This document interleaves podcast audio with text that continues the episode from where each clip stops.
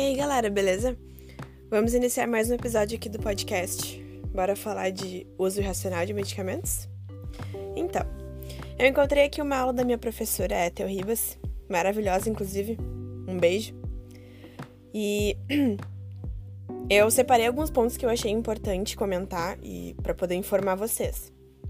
Antes de mais nada, eu tenho um conselho que eu preciso falar aqui, que é o seguinte: toma um medicamento apenas quando tu realmente precisar dele. Por quê? A gente sabe que o corpo, o corpo humano é muito inteligente, certo? A partir do momento que tu vai tomando qualquer coisa sem que tu precise, ele cria uma resistência. E a partir do momento que tu realmente precisar dele, ele não vai fazer efeito. Em decorrência disso, para que tu trate uma condição de saúde, tu vai ter que aumentar a dose ou trocar de medicamento. Para talvez algum outro mais forte, e isso pode vir a te causar algumas reações adversas, que podem ser graves à tua saúde. Portanto, não corram esse risco. Procurem sempre ler a bula e. Eu tenho aqui mais um conselho de uma das minhas farmacêuticas chefes, Andressa Prestes. um beijo, inclusive. Uh, procura estudar tudo que tu vai tomar. Procura orientação de um profissional. E além disso, tentem procurar medicamentos que são mais naturais ou outros meios para amenizar algumas dores, como dor de cabeça, que é uma dor mais leve, às vezes tu tá estressado de um dia de trabalho, né? Tu pode colocar umas compressas uh, com água morna na cabeça para te aliviar um pouco, tomar um banho. Cólica menstrual também, que é uma das dores mais comuns. Tu pode usar uma bolsa de água quente, tomar um chazinho de camomila coisas que são mais básicas, né? Mais simples, que tu não vai precisar de, de um medicamento forte, né? Enfim. Causas do uso irracional de medicamentos. Compulsão. Tá aí um ponto que é bem interessante da gente falar, né? Porque assim, existem pessoas que tomam medicamento para qualquer tipo de dor. Ah, tô com dor, tô com uma espinha estourada, tá me doendo vou tomar um medicamento. Tô com um pentelho encravado, vou tomar um medicamento. Brincadeiras à parte, mas é bem assim que acontece. Então procurem evitar esse tipo de coisa. Número 2. Publicidade na indústria farmacêutica. Isso realmente é algo bem grave. O que, que acontece? Várias vezes, quando eu trabalhava em, em drogaria, já me surgiram vários clientes perguntando de tais medicamentos que viram em propagandas. E aí vão lá, compram duas, três caixas, né? Porque na propaganda diz que é bom, que é de última geração, que não sei o que e coisa e tal. Não deixem a mídia comer o cérebro de vocês, gente, é sério. é bem complicado isso. Número 3, interesses financeiros. Aquela velha promoção, ah, duas caixinhas de paracetamol por 9,90, sabe? Isso te induz a consumir muito mais. E tudo bem que a gente sempre tem um paracetamol ali quando precisa e tal. Mas sabe-se lá se a gente realmente precisa, né? Já pararam para pensar nisso? Mas enfim, o melhor dos conselhos que eu tenho para vocês é: leiam a bula sempre. Vocês podem evitar muita coisa só lendo a bula.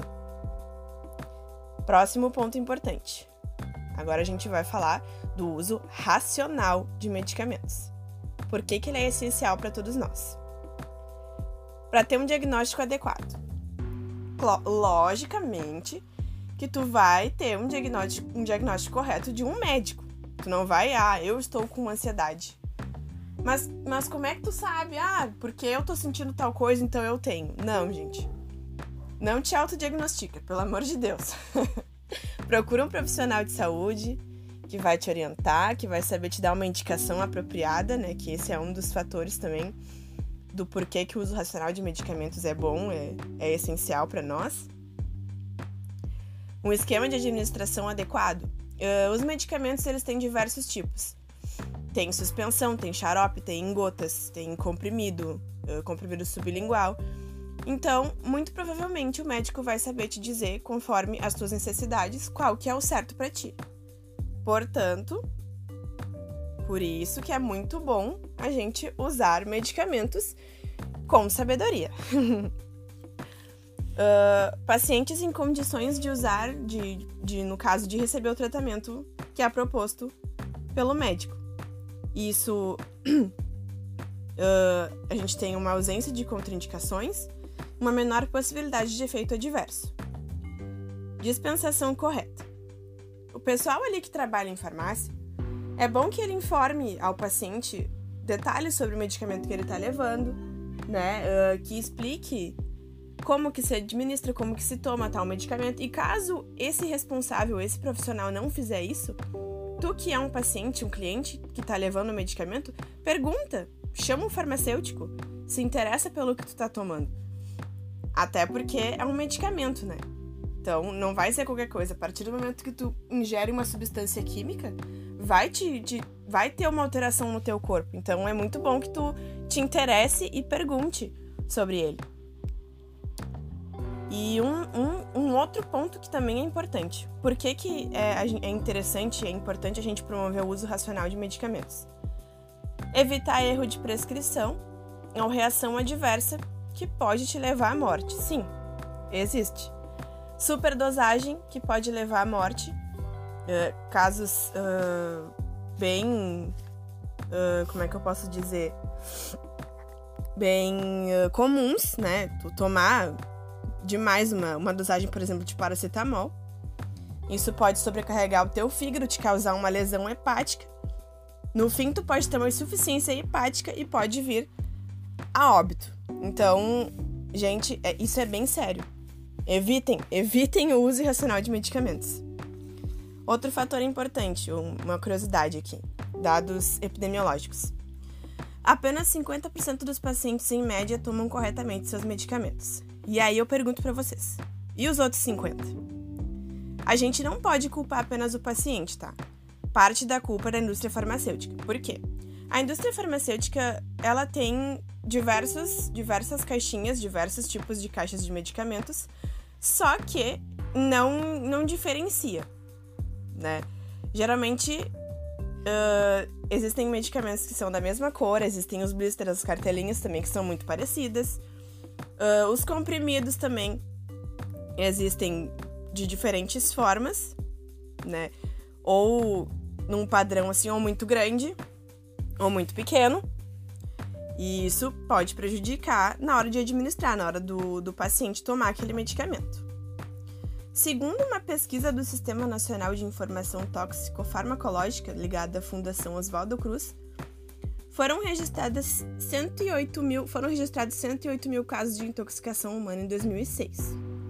Isso que foi em 2006, né? E agora em 2020, vocês não imaginam como é que deve estar tá isso aí, né? Não, infelizmente não existem, não existem dados mais, mais precisos, né? Dados no caso mais no, no, no, caso, dados desse ano. Infelizmente, não existem, mas a gente pode ter uma noção do quanto isso é prejudicial. E o último, o último fator que eu quero comentar com vocês são as consequências do uso irracional de medicamentos. Progressão da patologia. Vou dar um exemplo bem, um exemplo bem clássico. Antibiótico. O, médico, o, o médico dá uma receita lá de um, de um medicamento, uh, um antibiótico para sete dias. Até aí tudo bem. Só que aí na segunda o fulano tomou as seis, na terça o fulano tomou as sete, na quarta o fulano tomou as oito. E aí ele se perdeu no tratamento. O que que acontece? Talvez o médico vai ter que te dar outra receita e tu vai ter que tomar esse medicamento ou talvez um outro mais forte para mais dias, para que daí tu consiga realmente te curar da condição de saúde em que tu tá. Latrogenia. Latrogenia é uma condição de saúde que um medicamento te proporcionou através do uso irracional de medicamentos. Eu vou dar um exemplo bem clássico também, tá? Ritalina. Ritalina é muito usada por estudantes que, quer, que não querem dormir, querem estudar muito, né? E, e ele é um medicamento que ele é usado, que ele é indicado para déficit de atenção e transtorno de hiperatividade, correto? Enfim, a partir do momento que tu toma isso para uma outra coisa, tu tem, tu, tu pode vir a ter essas outras doenças por tomar um medicamento que tu não precisa para outra coisa. Número 3, uh, aumento do tempo de tratamento.